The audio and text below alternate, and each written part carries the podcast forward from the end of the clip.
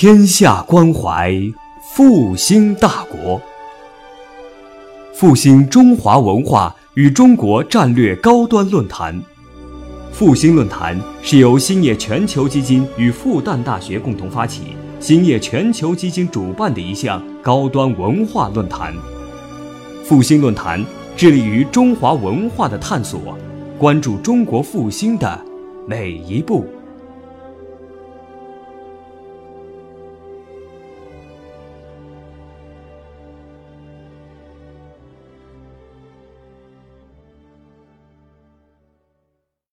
这四大发明呢，呃，为什么我们要要设计这个讲座呢？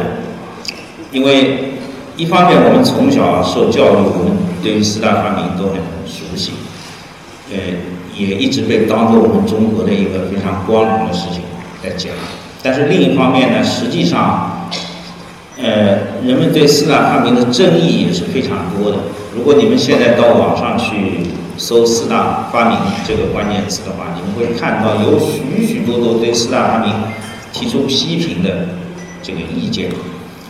呃，这些意见呢，有的呢是非常非常夸张的，这个情绪也是非常激烈。呃，另外呢，现在在我们国家的呃，比方说中国科技馆的新馆里呢，已经成立了新的四大发明。不再是原来你们在课本课本上所习惯的那四大发明了，所以这个四大发明呢，它是一个有一点争议的事情，而且它也是值得我们略加讨论。那么现在呢，我们先来看四大发明的来历。四大发明最早呢出现在培根的新工具里，那时候只有三个三大发明，也就是说你们看见的这个。第四行的第一、第三、第四项，这个没有造纸。这个第四项呢，也不是活字印刷，而是笼统的叫做印刷术。培根呢说，这个三项发明呢改变了世界的历史。嗯，但是呢，他并没有说这三项发明是谁做出来的。他说这个发明的来历是不清楚的。稍后呢，这个马克思基本上承袭了培根的说法。马克思也是说这个三大发明。马克思说：“我要把骑士们的城堡炸得粉碎，这个指南针造成了地理大发现，这个印刷术变成了新教的工具，最后成为改变这个世界的杠杆之类的。”那个原话我背不出来了啊，就是也是这么说的。但是马克思也没有把这个三个发明归到中国头上，因为马克思本人对中国并不太了解。呃，另外他在他的著作里也说过中国是没有科学的这样的话，所以他并没有把这个三大发明归到中国。从三大发明变成四大发明呢，主要是一个叫爱约瑟的人的。贡献，这个人是一个来华的耶稣会士，他把造纸术放了进去，就变成四大发明。那么最大的功劳呢，当然是李约瑟。呃，李约瑟开始大力这个赞美和强调这个四大发明是中国的做出来的贡献。由于李约瑟呢，在西方呢，他长期研究中国科学史，虽然他在西方是有争议的，但是毕竟也还是赢得了很多人的尊敬，而且呢，他呢也得到我们中国政府和媒体公众的特殊的欢迎，因为在呃这个改革开放之前，我们中国在世界上是很孤立的。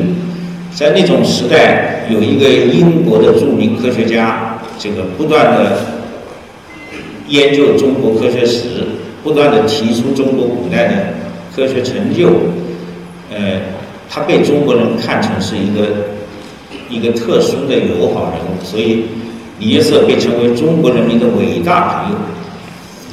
这样呢，国内对李约瑟的说法呢，当然特别欢迎。所以这个四大发明呢，经过李约瑟呢，他就。我们现在教科书上你能看到的，基本上就是李约瑟的版本。那么这个四大发明呢，在在现在它受到很多争议。对四大发明的争议呢，我这里简单的介绍一下。这个首先我要声明啊，我今天做这讲座，呃，我不是来争议四大发明，呃，但是我也不是来捍卫四大发明，所以我既不打算推翻四大发明，或者把它的发明权从中国人手里夺走，呃，我不会做这样的事情。但是呢。呃，我也不是为了要，呃，要证明这所有这一切都是我们中国人的世界第一，是这样的。我想做的事情是我们心平气和的来看各种争议谁有道理，然后最后我们用什么态度去看四大发明更好。所以现在我们先介绍争议。争议中呢，呃，最有颠覆性的一条是。全世界用的都是黄色炸药，因为我们中国人所发明的火药是黑火药。这个火药呢，和今天全世界在工业和军事上用的黄色炸药呢，是完全不同的一个系统。因此呢，那些个反对这个四大发明中关于火药的这个荣誉的人呢，就揪住这个不放。这个问题呢，我等会儿会专门分析的。在这个问题上呢，实际上这个批评是完全站不住脚的。第二个批评呢是说，我们有有活字印刷术嘛？这个笔生的活字印刷术，在这个宋朝的这个沈国的笔记里头，《梦溪笔谈》里就记载了的。但事实上是从那个时候一直到。呃，这个进入二十世纪，此后有从笔生到二十世纪之间有九百年的时间。这个九百年的时间里，中国的绝大部分的书不是用活字印刷来印，也就是说，这个活字印刷它是没有能够商业化、没有能够推广的。那么，对四大发明进行批评的人呢，又抓住这一点，说这个笔生的活字，首先它。它是既是真的，它也是不能商业化、不能推广的，甚至还怀疑它是不是真的。另外呢，是一个关于造纸的问题的争议。以前我们习惯的标准说法是说，东汉时候的宦官蔡文，他发明了造纸的技术。这一点呢，在世界上的绝大部分学者那里都是同意的。但是后来呢，我们中国在这个陕西灞桥发现了一些纸，有一些人坚持认为他们在那里发现的那个东西是纸。那么那个如果那个东西是纸的话呢，它在西汉就出现，那个因为那个墓是西汉，于是呢，关于这个灞桥纸就变成了一个争议的问题。这个问题呢？等会儿我也会讲到，实际上提出灞桥纸最初的用意是要把我们造纸的年代往前提，但实际上你这样做的结果是自寻烦恼，最后现在有可能连你这个造纸术的发明权也丢掉。最后的问题呢是司南、指南针和水旱罗盘，这也就是说这些。司南、指南针、水罗盘、旱罗盘这些东西呢，都跟我们的四大发明中的指南针联系在一起。但是争议的人提出，中国古代到底是真的发明了指南针，还是只不过发现了有地磁现象？你知道，你发现地磁现象和利用指南针来指南，这是两个不同的东西。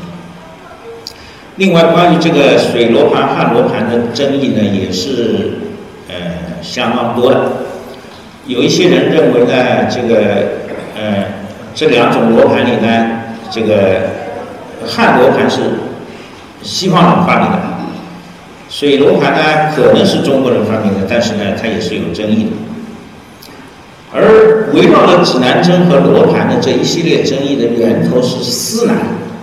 司南，你们在教科书上已经读到过，我们现在国内小学教科书上就有，说一个像条根一样的东西，是用磁石制作的，你把它放在一个平的盘上，这个条根就会，它的柄就会指向南方，这个东西叫司南。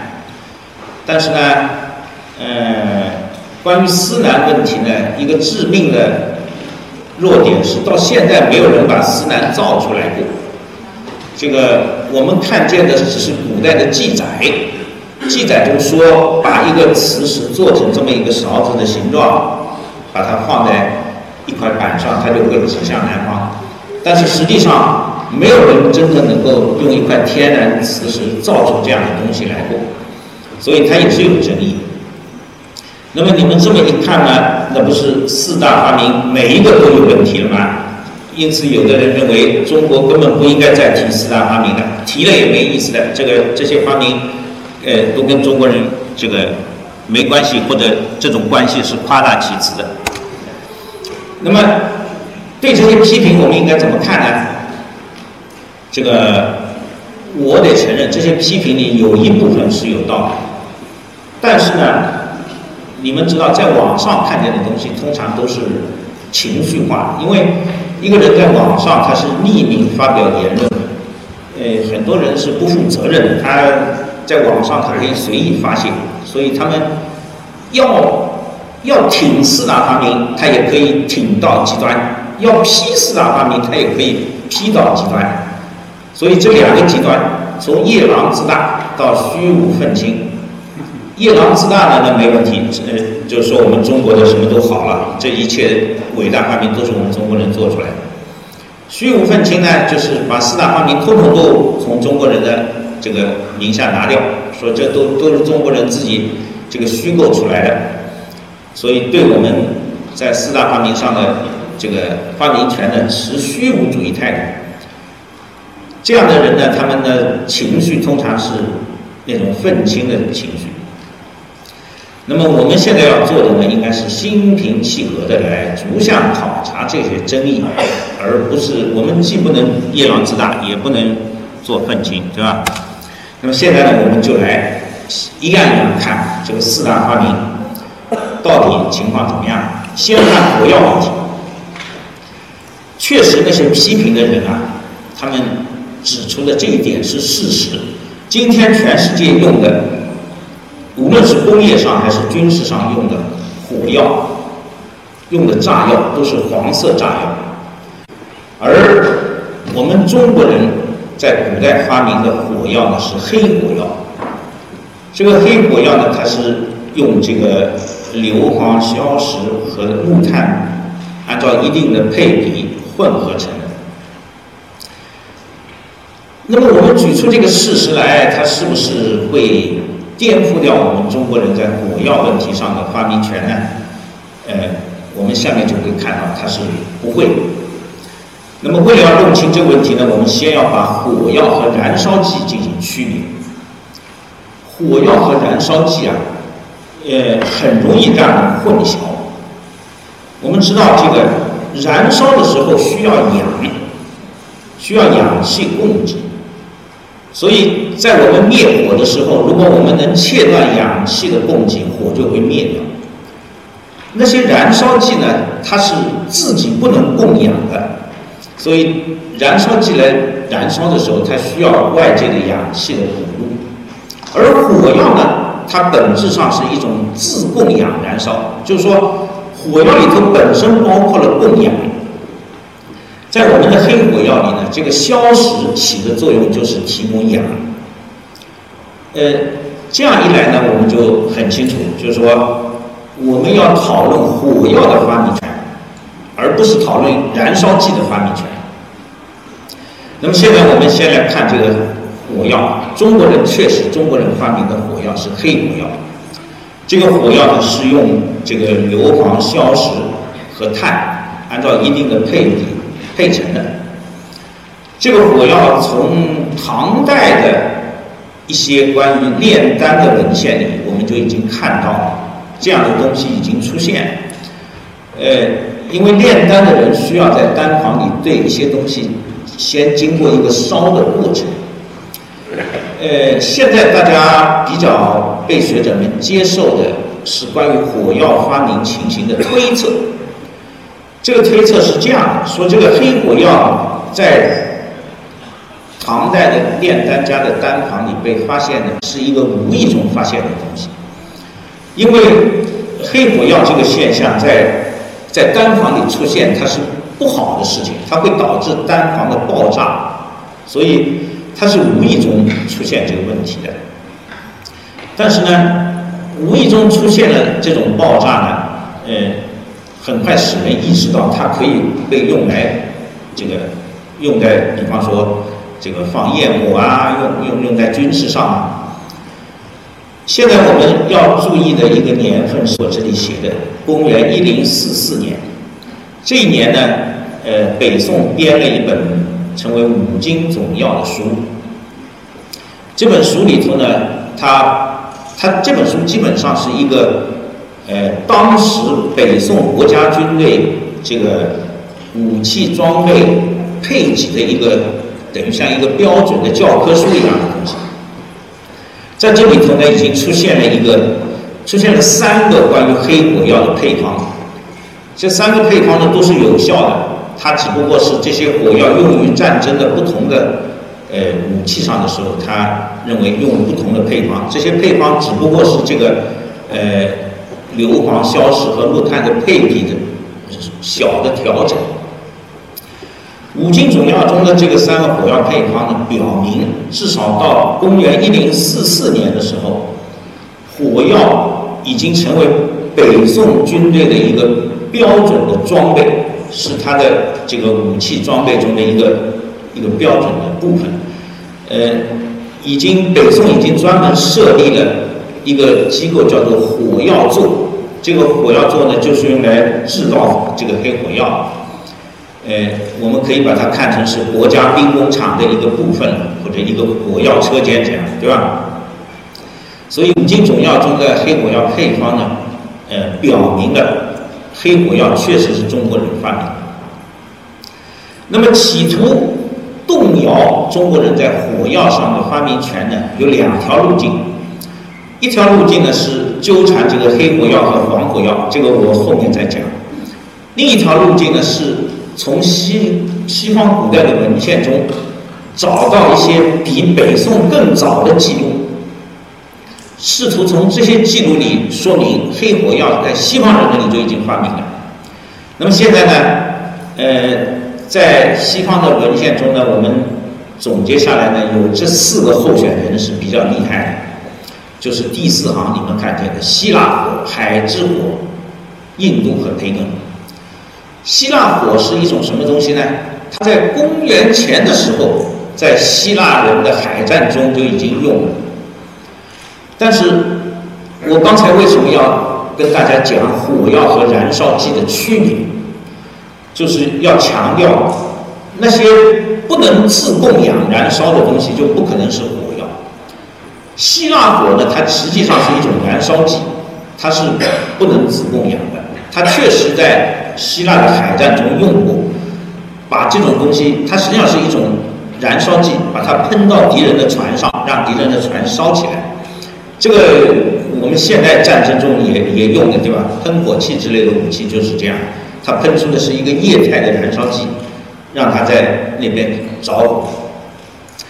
第二项海之火呢，主要出现在拜占庭这个多年。拜占庭因为要防守那个今天的这个伊斯坦布尔嘛，那古代叫君士坦丁堡。这个城呢，是一个建立在海角上的城。这个城呢，曾经有一千年没有被攻陷过。那么历史上呢，有很多进攻伊斯坦布尔的。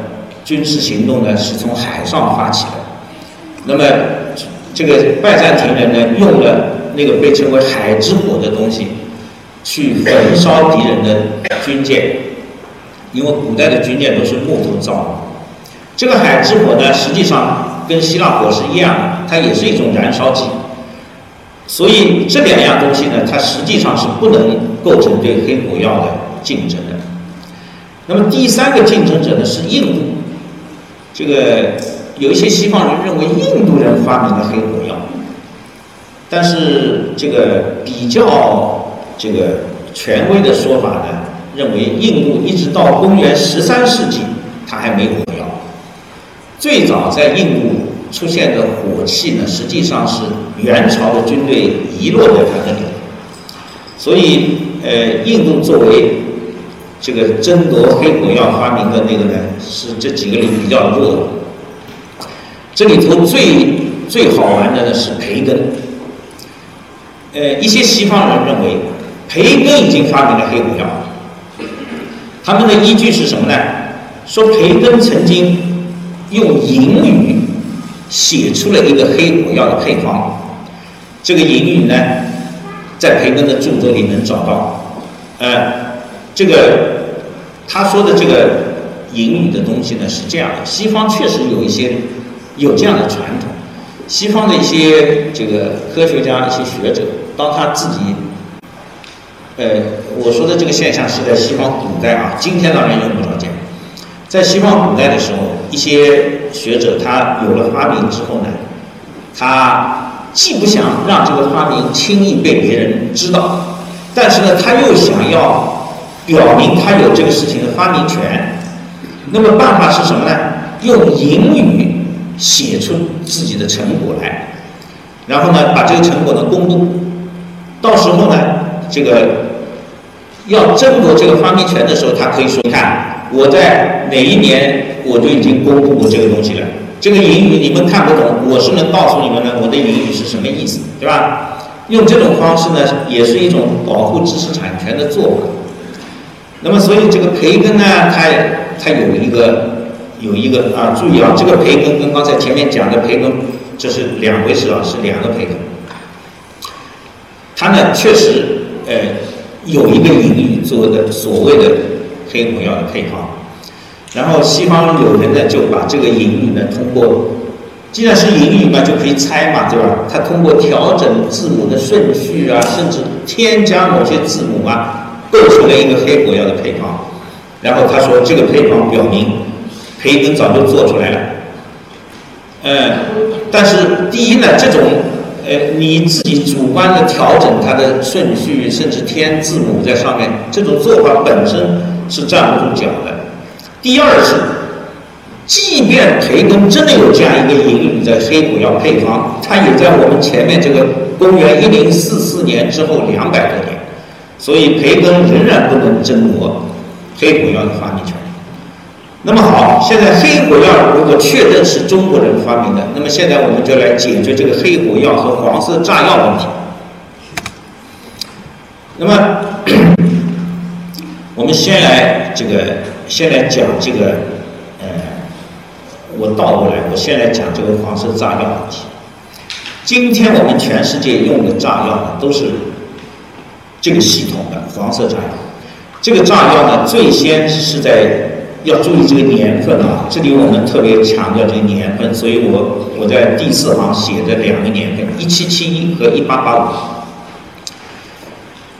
今天被用来作为黄色炸药的东西，在一七七一年被发明出来，叫做苦味酸，这个东西是一种黄色的染料。最初人们是拿它作为染色剂用，但是后来发现这种黄色的染料它有爆炸的性质，而且爆炸力很强。一八八五年，法国军队第一次把这个苦味酸用到军事上去，把它装在炮弹里作为炸药。所以呢。黄色炸药虽然在今天全世界都在用，但是我们知道，它用在军事上是一八八五年，也就是说，当马克思谈论的说这个火药把骑士阶层的城堡炸得粉碎，那是什么时候呢？显然，马克思不是说一八八五年之后的事情，对不对？这个骑士的盔甲和城堡被炸得粉碎，它起码在十七世纪就已经发生了。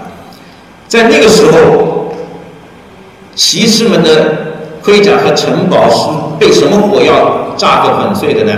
当然是被黑火药炸得粉碎。所以，虽然今天全世界确实用黄色炸药，但是这个当年改变了世界历史进程的是黑火药，而这个黑火药呢，它是中国人发明。那么，黑火药怎么向西方传播呢？呃，这一点呢，倒是 现在比较可可行的、比较可信的论断是恩格斯的论断。这个我不是因为恩格斯是革命导师，我就拿他来。来压你们，这个革命导师他不一定懂这个科学史嘛，对吧？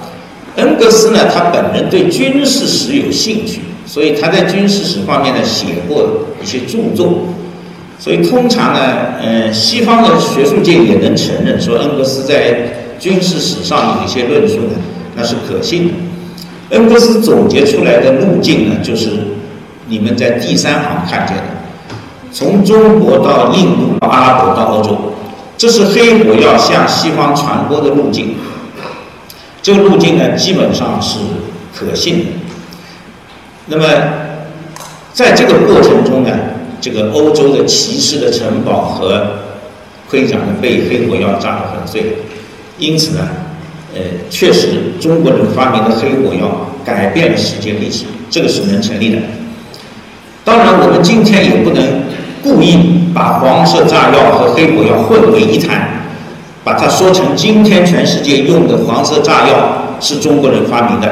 如果这么说是不对的，因为这个黄色炸药是欧洲人发明的，这个跟中国人没关系。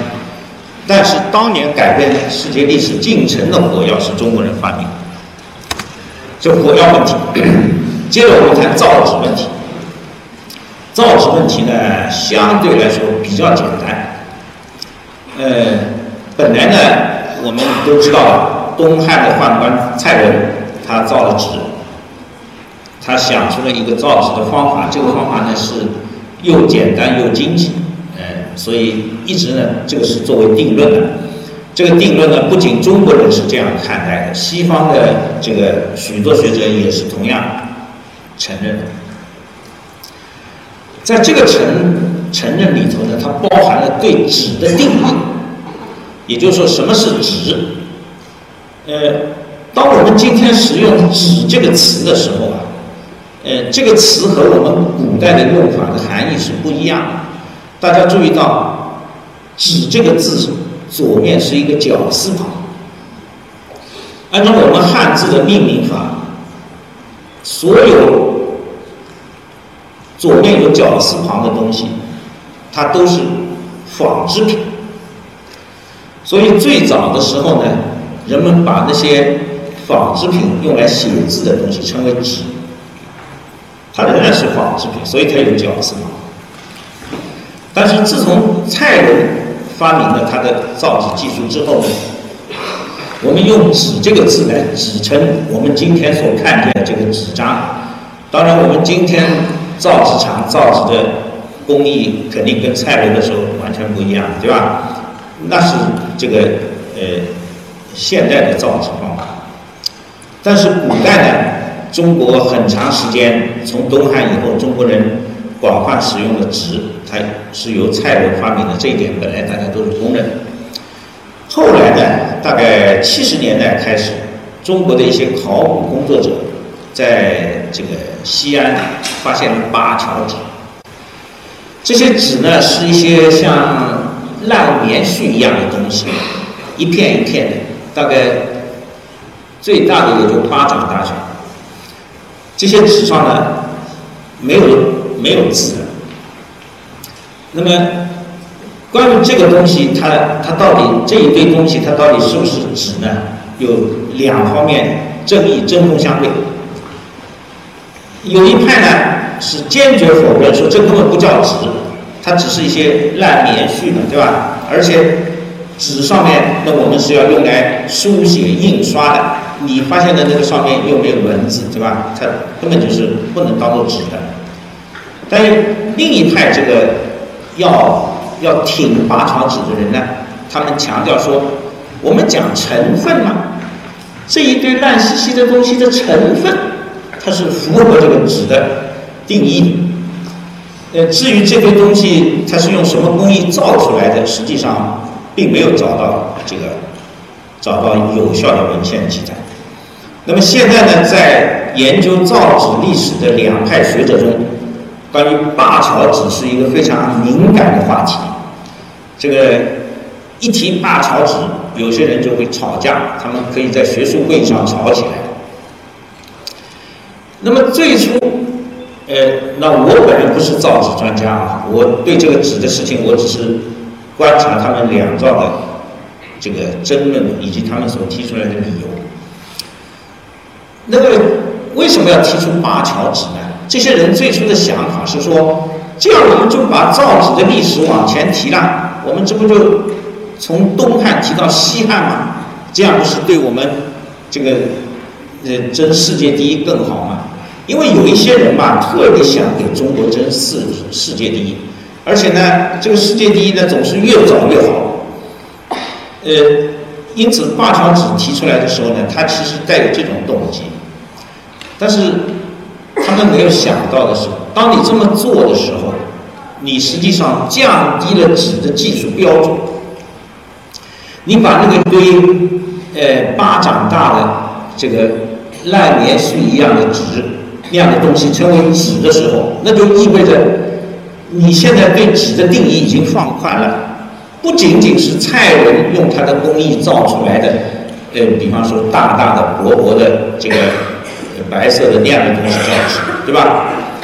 况且这个批判灞桥纸的人还揭露说，当年他们把那个出土的那团烂兮兮的东西，用玻璃把它夹扁，然后让它，那你长期夹了，它自然就扁掉了嘛。然后让它看起来像纸。也就是说啊，这个灞桥纸不管是纸不是纸，当你自己提出。灞桥发现的那堆东西是纸的时候，你其实就降低了纸的标准，或者说你放宽了纸的技术标准。因为我们本来当我们说纸的时候，我们说的就是用蔡伦的工艺造出来的纸。现在你把这个技术标准放宽了以后，会带来什么后果呢？会带来一个后果，是我们中国在造纸这个事情上的优先权就彻底丧失了。为什么呢？如果你允许扩大纸的定义，那么你怎么对待埃及的纸缩草纸？这个东西在公元前三千年就有了，而且今天在世界各大博物馆里藏着很多纸缩草纸的作品，上面有颜色鲜艳的图画和文字。你想想看，这个。有图画和文字在上面的，用植物纤维做成的纸说草纸，你能说它不是纸吗？如果你愿意把灞桥的那个东西也称为纸的时候，你当然必须承认埃及的那个东西也是纸。那你一旦承认埃及那个也是纸，那你不就完了吗？埃及呢，公元前三千年就有这个东西了，你才到公元后到东汉你才有，你不是就没发明权了吗？所以，提出灞桥纸的人呢，如果说他们最初的用意是想给我们中国人把纸的记这个记录往前提的话，结果是适得其反，他们这个自寻烦恼。现在这个呃，中国人在纸这个上的发明权已经摇摇欲坠，而这个摇摇欲坠呢，是中国人自己造成的。现在我们再来讲这个指南针和司南的问题。指南针和司南为什么要绑在一起讲呢？这也是那些要给我们中国人争第一的人特别愿意的。如果你仅仅讲指南针呢，那不行，因为我们古代的关于指南针的文献记录都是相当晚的了，那起码都得公元十世纪之后。但是如果我们一讲司南，我们就把它的历史提到先秦，我们可以一直在韩非子那里就找到证据，说那个时候就有司南，那这样一来我们就我们就感到很很很很踏实了，我们又又世界第一了，对吧？那么这个司南呢，呃，现在你们脑子里肯定浮现出来一个条跟磁石做的，因为这个东西是有标准图案的。这个图案在你们上过的小学、中学课本里都有的。这个图案呢，呃，我在这里告诉大家，实际上呢是现代人想出来的。司南并没有发现任何古代的实物。我们今天看见的这个图案是谁想出来的呢？是那个叫王振铎的人想出来的。王振铎呢，在二十世纪四十年代的时候就开始复制司南，他呢在一篇论文里向大家报告说，他已经用天然磁石造成了一个司南，然后呢他在那里头呢附了一张图，这个图呢就是我们今天看见的这个图，这个图在五十年代的时候呢，呃，我们中国政府发行的一套邮票里头。那个邮票就是司南发明的，里面呢就有这张司南的图。呃，一般来说，发行一张邮票啊，意味着这是国家行为，国家行为。所以这个司南上了邮票之后呢，基本上大家都定论了，说这个这是我们战国时候的这个已经发明的东西。那个邮票上就这么写着的。这个你们可以到我的博客上去看那张邮票的图案，那张邮票的票面是八百元，那是旧的币值，就是相当于现在的人民币八分钱。呃，这个司南呢，这个图案是王振铎假想出来的，而王振铎自己报告的他已经造成的那具磁石的司南呢，从来没有人发现过。这个那个东西的下落也是找不到。到了五十年代的时候，郭沫若要到苏联去访问，郭沫若想给苏联人送一个特殊的礼物，他就想到了要造一个司南，去当做礼物送给送给苏联人。他把这个任务交给中国科学院物理研究所的这个钱林照院士来负责给他造。钱院士也去找了王振铎了，但是怎么造也造不出这个东西来。呃，用天然磁石做成的这个勺子，它放在任何光滑的平面上，它都不能指南。为什么呢？因为它和那个平面之间的摩擦力还是太大。后来把这个摩擦力原来是木头做的平板，把它换成青铜的，那想摩擦力会小一点吧？还是不够小，它仍然不能指南。最后钱林照没有办法，只好这个把这个造成的这个瓷的这个叫做司南的东西啊，用无线电线圈对它进行冲磁，把一个东西放进线圈里头通电，这个线圈里的磁场导致这个东西的磁场变得很强。那么现在磁场很强了以后呢，把它放在这个青铜的板上呢，它是能起来，然后把这个东西去送给苏联人。那么这个东西在今天看来呢，它是这不能叫做复制，对不对？你不能设想在在战国的时候已经有有线圈通电的来给它充磁嘛，这是不可能的嘛。所以呢，这个司南呢，复制一直没有成功，到今天也没有谁能够复制成功过。今天我们在博物馆看到有一些放的这个瓷勺子形状的，称为司南的东西呢，都是用一些合金制作的。这些合金做成的这个勺子呢，都采用了这个线圈冲磁的办法，让它变得磁场很强，这样它可以指南。但这个不符合我们关于这个福字的问题的。这个福字是有基本原则的。那么顺便在这里讲一讲，这个历史文献呢，它也是有问题的。这个用来证明我们古代就有司南的这个最早的文献是《韩非子》，但是韩非子那个里头呢，韩非子其实说的思南，并不是指这样一个指南的东西。有人已经写过论文，详细的分析过中国古代的大量的文献中出现的“思南”字样，其中有很大的比例，“思南”它并不是指一个指南的东西，而是指类似于我们说的规矩、法度这样的意思。就像“规矩”这个词一样的，“规矩”就是“规”和“矩”嘛，这是两个这个。这个工具嘛，那那个直角的尺叫做矩，对吧？那个画圆的这个圆规叫做规。我们只不过借用这两件东西来比喻这个规律、规则，这个这样的意思。思南它起的也是这个作用。所以在韩非子那个文献里呢，你从上下文可以看到，韩非子讲的思南也是指法度。这个规则，而不是指一个真正用来指南的东西。这里呢，我们要看“福祉”这个，我们插一句，到底什么叫做福祉？怎样才能宣称我扶植成了古代的一个东西？福祉必须满足两条基本原则：第一条是实现历史文献中所记载的功能，比方说司南嘛，说是放在一个平板上，它就能指向南方。那你就你就得做到这一点，对不对？如果你用天然磁石做了，它不能指南，你就没有成功。第二条是不能使用当时不存在的技术。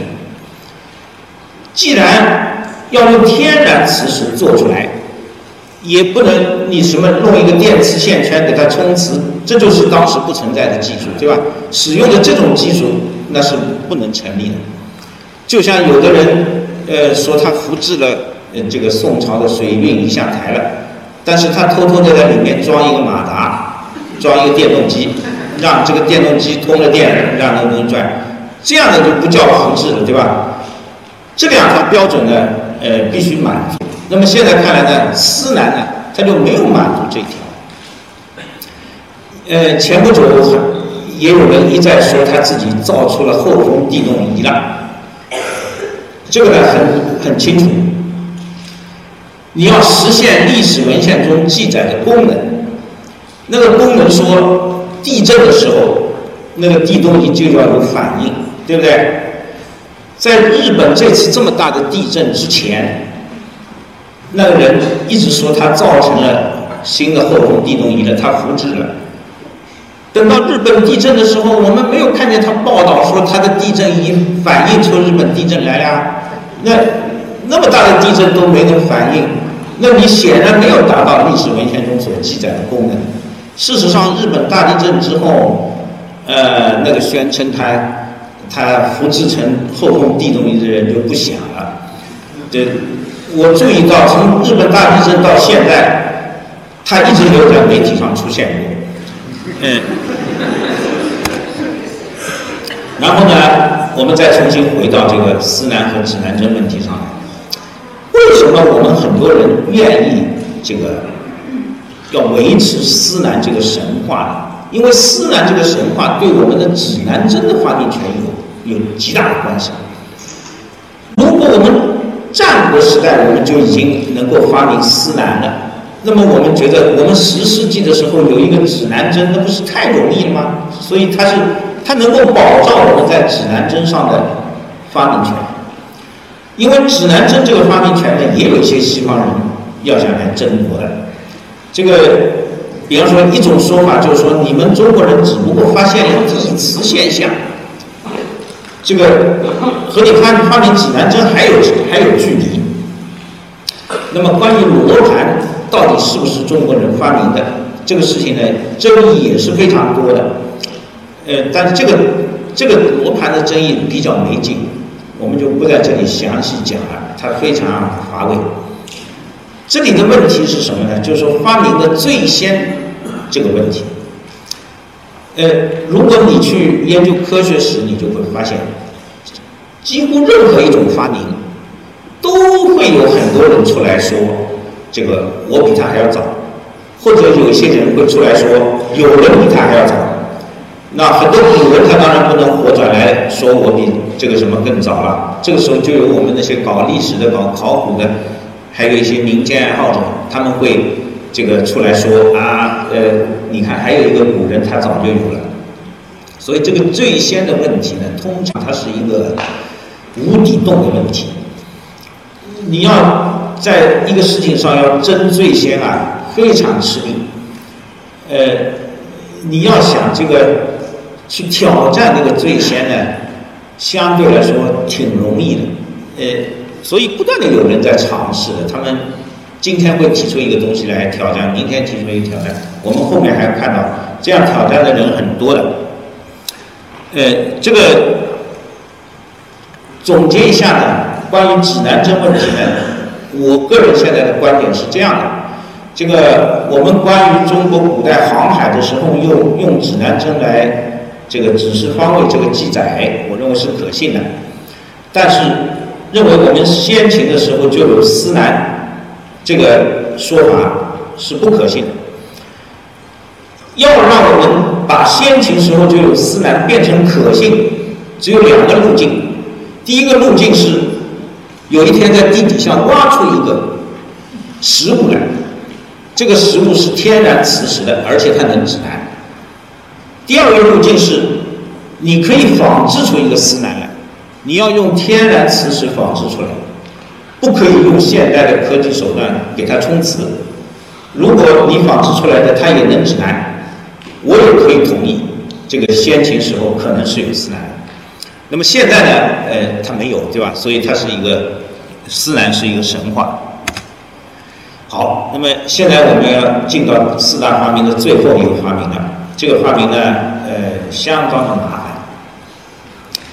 雕版印刷和活字印刷，因为在培根啊、马克思他们说的这个三大发明里头，这只叫印刷术。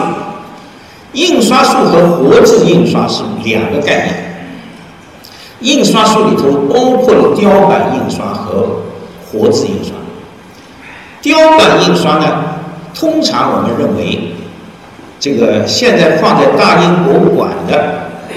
唐代公元这个八六八年，这个由一个叫王介的人刻印的那个《金刚经》，有图案有文字，这个实物呢被认为是雕版印刷的最早的实物。当然，这并不意味着说中国人在公元八六八年才学会雕版印刷，他肯定在这个之前就会会了，只不过呢。你能看到的这个实物最早的是这个，对吧？这是唐代留下的雕版印刷的实物。宋代在《梦溪笔谈》里呢，记载了那个叫做笔生的人，他用泥烧成活字，能够用来印刷。但是这个东西呢，是一个记载，它既没有泥活字的实物传下来，也没有他用这个泥活字印刷的东西传下来。所以这两个两个实物都是不存在。那么这个是这个记载到底是不是可信呢？呃，说实话吧，也不是百分之百可信。但是我个人觉得，我我可以同意它百分之八十可信。呃，为什么这么说呢？你们知道这个《梦溪笔谈》啊，是我们中国古代的大量的这个类似作品中的一部。只不过这一步呢，他得到李约瑟的特别的重视。李约瑟把《梦溪笔谈》说成是中国科学技术史的坐标，这个评价呢是高的不得了的。就很多人就觉得似乎这这本书就跟其他书都完全不一样，它它是超级的。实际上呢，我们古代类似的记。这种书非常多的，就是文人们有那个传统，喜欢把自己平常见到的零零碎碎的好玩的事情啊、见闻啊记在那里，记在他这种笔记东西里头。而且呢，呃，《梦溪笔谈》里实际上沈沈国也记了许多，在今天看来是神秘的这个怪力乱神的，比《哈利波特》还要还要还要更富有想象力的东西。他的书里都记过，那些东西根本就跟按现在的观点跟科学没有关系。因此，他记的东西也不是百分之百都可靠。但这个尼国字呢，你从他的记载的文字来推测呢，我觉得还不像是他记那些神秘的事情，他似乎记的是一个实际中发生过的事情，所以我认为他百分之八十是可信的。不过呢，这个尼国志当时并没有推广，《梦溪笔谈》里也没有说这个尼国志被推广过了，也没有说笔生因为这个。发明了泥活字，他就他就发了财了。笔生是一个布衣，没有做官的。那如果他真的发明了一个这个非常伟大的东西的话，那那时候当然没有专利了。现在人肯定呃忙不迭的要去注册专利了，等着就挣大钱了，对吧？但是笔生显然没有挣钱，就至少没有关于笔生靠这个泥活字这个挣钱致富的记载。刚才我说了，从笔生往后九百年，这个中国的书都是用雕版印刷的。雕版印刷就是用一块木板，然后找一个刻工，在这个木板上把这个我们要的文字和图案雕出来。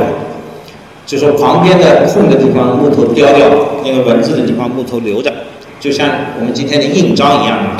然后印刷的时候呢，就在这个木板上刷了油墨，然后把纸在上面一糊，就印我们古代的那个雕版印刷的东西都是这样印出来的。呃，笔生发明他的泥活字之后九百年，中国绝大部分的书仍然是用雕版印刷的，那就说明雕版印刷仍然有商业价值，而泥活字呢，没有能够在商业上取代雕版印刷。在泥活字之后呢，呃，又发明了木活字、木活字、金属活字，这种呢都尝试过。比方说元朝的时候，这个有个县官，他就用木活字印了他那个县的县志。这个清朝的时候，这个皇家铸造过铜活字，用来印刷过书。但是这些事情呢，都是没有商业价值的。你知道皇家做事嘛？那是我们今天说法叫讲这个政治任务、社会工程嘛。他他不要讲经济效益的，对吧？那个县太爷让人印他的县志，呃，那很可能他也是用了公款在那里印的，这也不需要商业价值。所以这个活字呢，基本上呢，呃，没有商业价值。这个为什么会这样呢？我们后面也还可以有一些推测。那么现在在这个事情上呢，最厉害的事情呢是韩国，他要争夺中国人的印刷术的发明权。韩国人的做法呢是分两步，第一步呢，韩国人是要，我现在先按我的先后讲，我们按简单的先讲，复杂的后讲。他们做的时候，实际上，呃，不一定是这样的顺序。韩国人呢，先要争夺雕版印刷的发明权。如果这个被他争夺到了呢，整个印刷术的发明权就是他的，所以他们就要说成是韩国发明的印刷术，那就四大发明的一个就变成韩国的了，对吧？那么他怎么争夺雕版印刷的发明权呢？在一九六六年的时候，他们在一个庙里头发现了一卷叫做《陀罗尼经咒》，这是一个雕版印刷品，就是第一行你们看见的。这个《陀罗尼经咒》呢是一一张很小的纸，上面没有几句话，但那些话呢是汉字。那么，这个《陀罗尼经咒》为什么可以用来争夺我们中国的雕版印刷术的发明权呢？因为这个陀罗尼经咒，它的年代比刚才我们说的《金刚经》公元八六八年要早。这个陀罗尼经咒的印刷年代可以肯定是在公元七零一年啊，公元七零四年到七五一年之间，那这比公元八六八年要要早一个多世纪，对不对？为什么这个经卷在韩国的一个庙里发现？它可以确定为它的年代是这个公元七零四年到七五一年之间的，因为七零四年这一年，这个陀罗尼经咒这个这个东西才被译成汉文，因为它那那个东西是汉字的，那么是显然这个它得译成汉文以后才能才能被印嘛，对吧？七五一年是什么呢？是韩国这个庙这个落成的年份。这个东西是在庙落成之前埋在下面，呃，所以我们可以相信，确实是七五一年之前。于是韩国人就开始在世界上造舆论，说你看看我们这里发明发现的东西，比比那个大英博物馆那个《金刚经》的东西还要早嘛，所以我们是雕版印刷的发明者。但是实际上呢，韩国人完全回避了一个。非常致命的问题，非常致命的问题是，你庙里的这个陀罗尼经咒哪里来的？由于在当时，这个日本、韩国那时候不叫韩国啦，叫叫叫什么新罗啊、呃高丽啊等等，朝鲜半岛和日本，他们当时非常流行的是从我们中国。找一些这个佛经啊、书籍啊，这个被当作是这个非常珍贵的文化礼物。因此呢，很多西方研究这个雕版印刷历史的专家就认为，这个陀罗尼经咒啊，它是中国人印刷了以后送到韩国去的。因为韩国的这个庙，它落成的时候，它会需要一个一个珍贵的东西，这个东西是从大唐搞来的。这个陀罗尼经咒上面呢，有几个汉字是武则天时代所特殊的汉字。武则天喜欢造一些字嘛，比方说他自己的那个名字就是造的，对吧？上面一个明亮的明，下面一个空，空气的空，这个字叫做造，武造。呃，类似的，他造过不少的字。呃，这个陀罗尼经咒里呢，也有武则天时代所单用的、特有的那些呃奇怪的字。因此呢，呃，现在这个大部分中国学者和那些研究这个事情的西方学者认为，这个陀罗尼经咒，它是在中国印刷了以后给送到这个。朝鲜的这个庙里去的，所以它仍然不能动摇中国人在雕版印刷术上的发明权。相反，它提早了中国的雕版印刷术的历史记载。当然，这样的辩解呢，老实说也也没有百分之百的说服力，因为韩国人可以说：“那你给我证明这个这个东西是从中国来的，你有证据吗？”当然，我们也可以反过来说，那你给我证明这个东西，呃，不是从中国来的，你有证据吗？那当然大家都没有，是吧？那么他可以咬定，他是在我的庙里挖出来的呀，这这是事实啊，对吧？呃，所以这个事情呢，呃，学术界认为，他所弄出来的这个陀罗尼经咒呢，并不能颠覆中国人在雕版印刷术上的发明权。但是确实呢，他提出了一一点挑战，你得承认这有一点挑战。所以韩国人呢一直在到处宣传，说他发明了这个这个雕版印刷术。但是他这个呢没有得到公认。但是下面有一件事情呢，他得了分。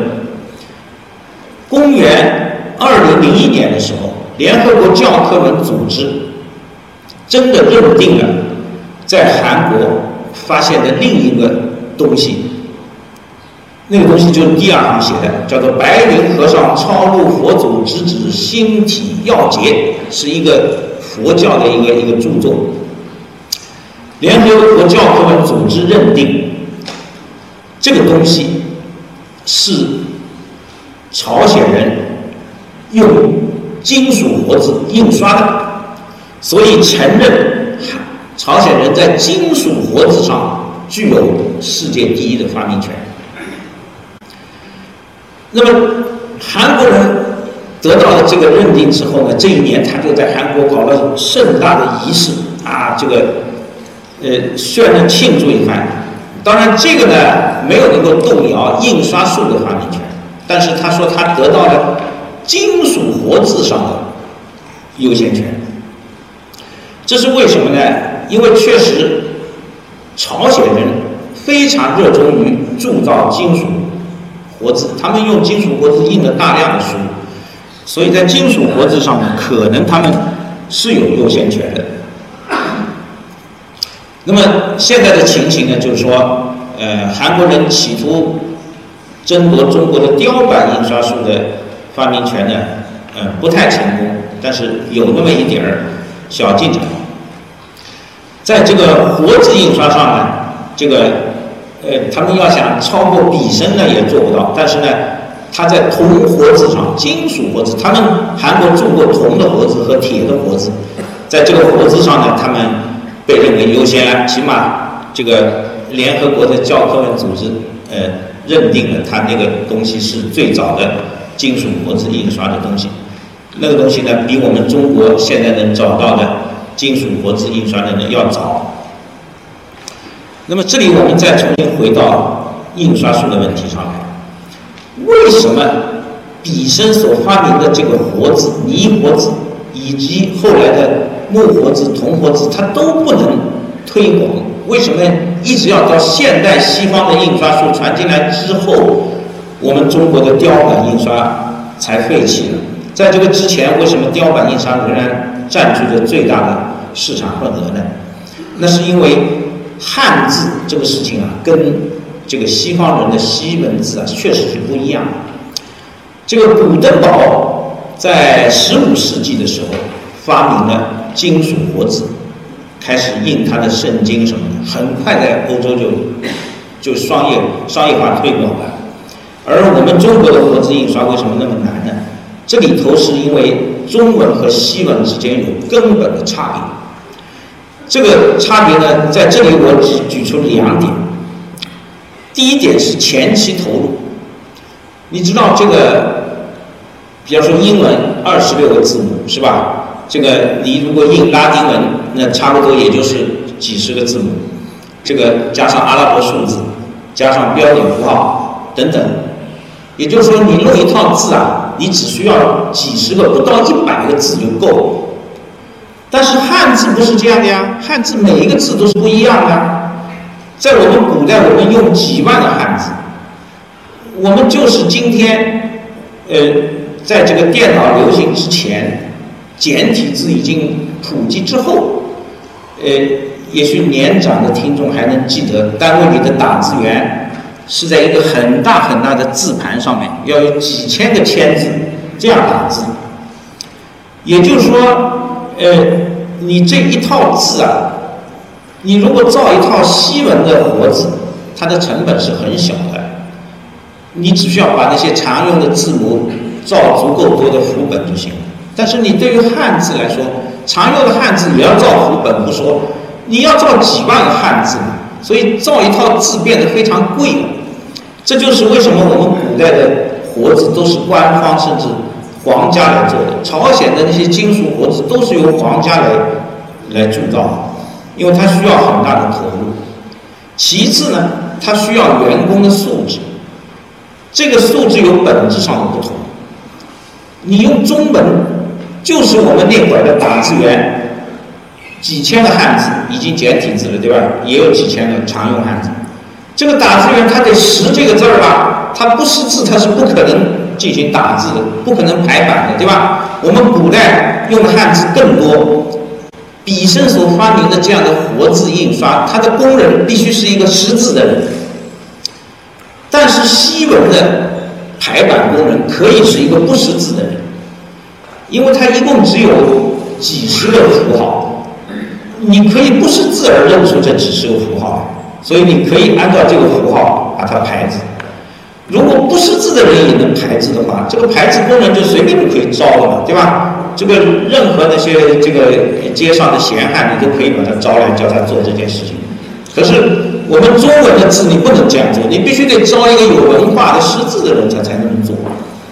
所以在现代印刷术这个发明之前和之后，我们汉字都没有优势。汉字前期投入大，对员工的素质要求高，因此呢，活字印刷呢，你看到汉字没有什么优势。只有到了电脑时代，这个当然跟我们今天的演讲没有没有直接关系，我只是顺便说一句，我们在电脑时代，我们中文的春天才刚刚开始。在电脑时代，中文和西文的劣势已经完全没有了。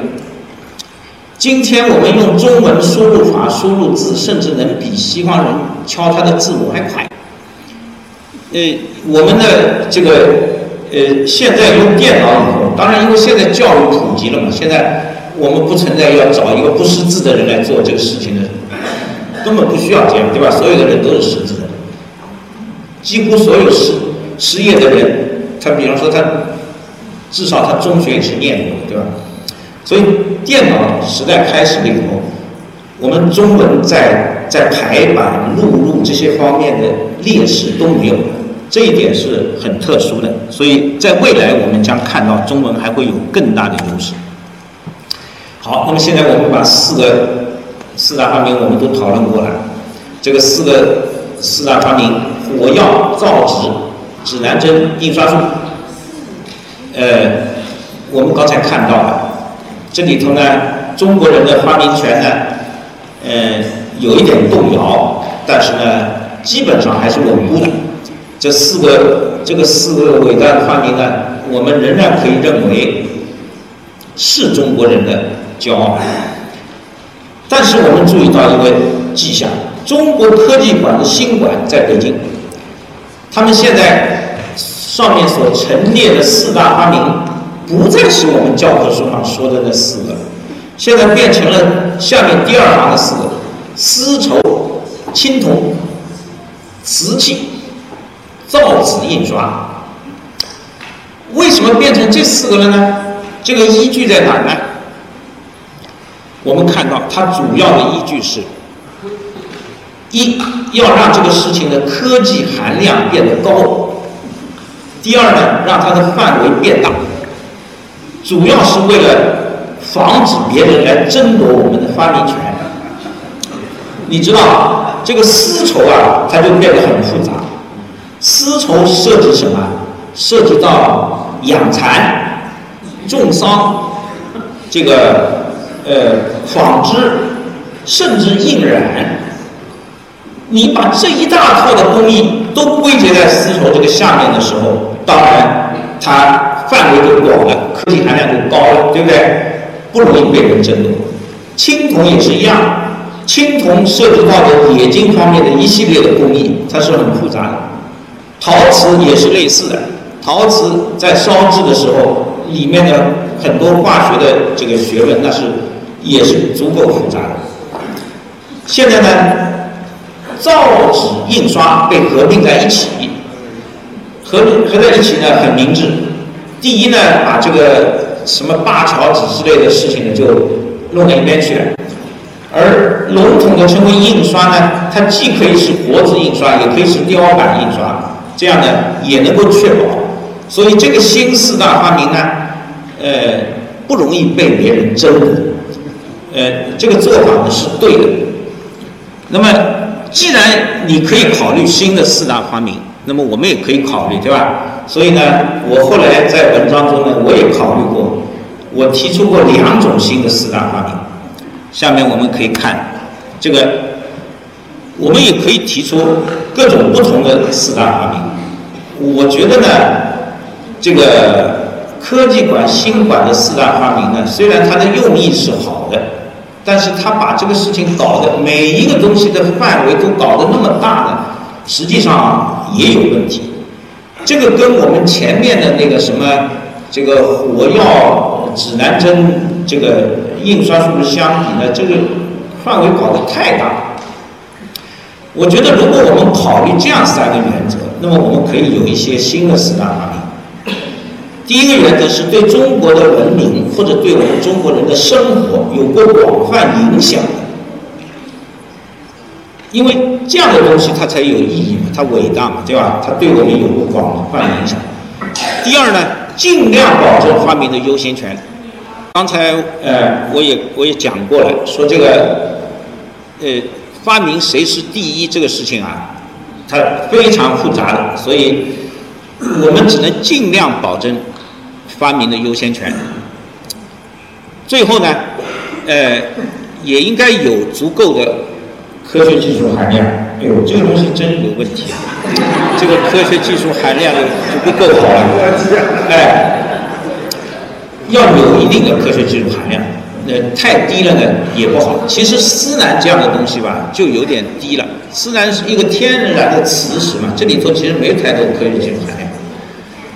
所以现在呢，我提出第一种四大发明的 A 种，哎，这个丝绸啊，我觉得我们可以考虑，哎，因为丝绸它是我们中国人的这个非常特征的东西。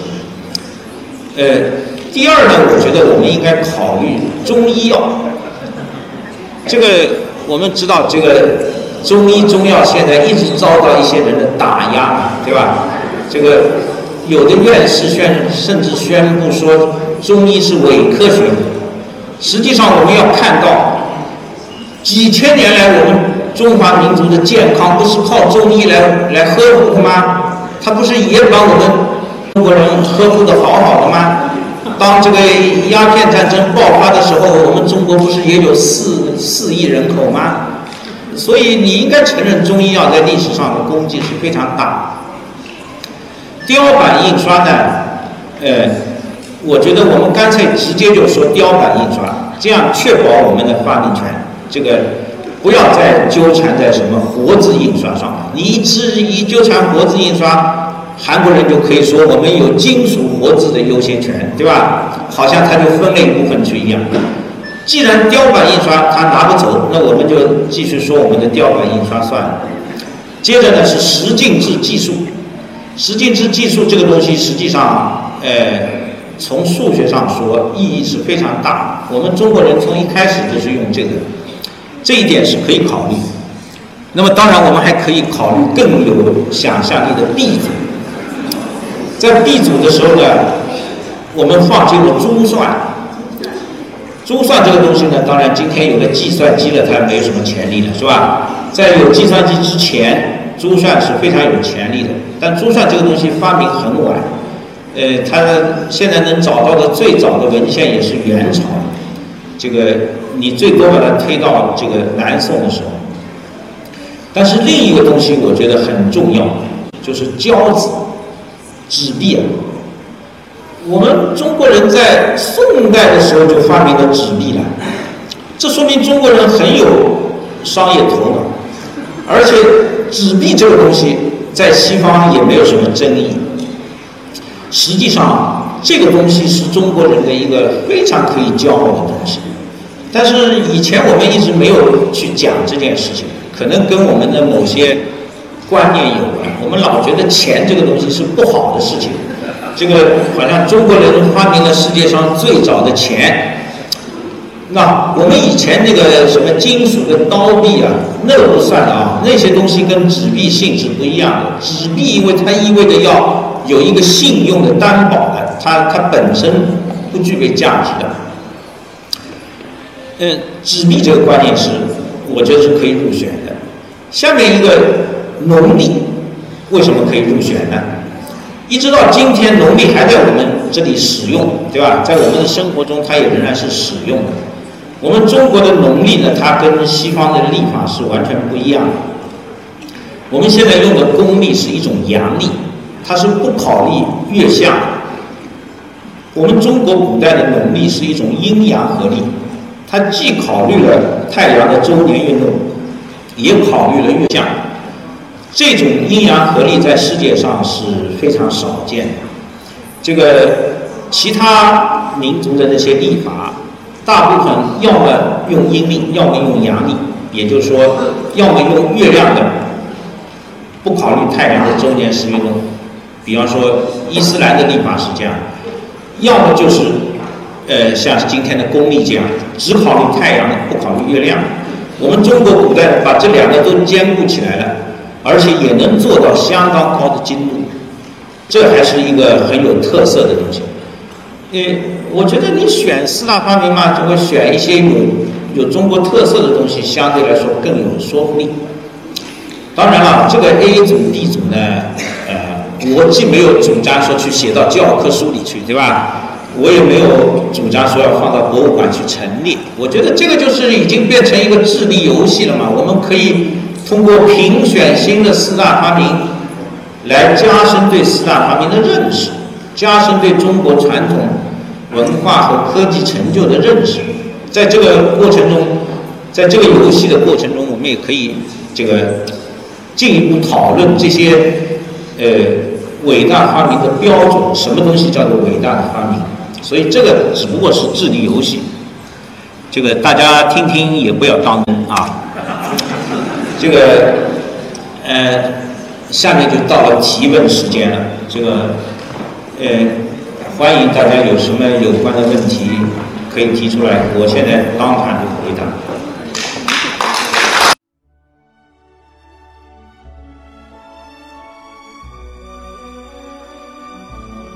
感谢聆听本期复兴论坛。本论坛由复旦大学儒学文化研究中心提供学术支持，欢迎您关注复兴论坛的微信、新浪微博及豆瓣小站。复兴论坛主页：三 w 点复兴 Chinese 点 cn，我们将向您推送更全面的资讯及更优质的论坛。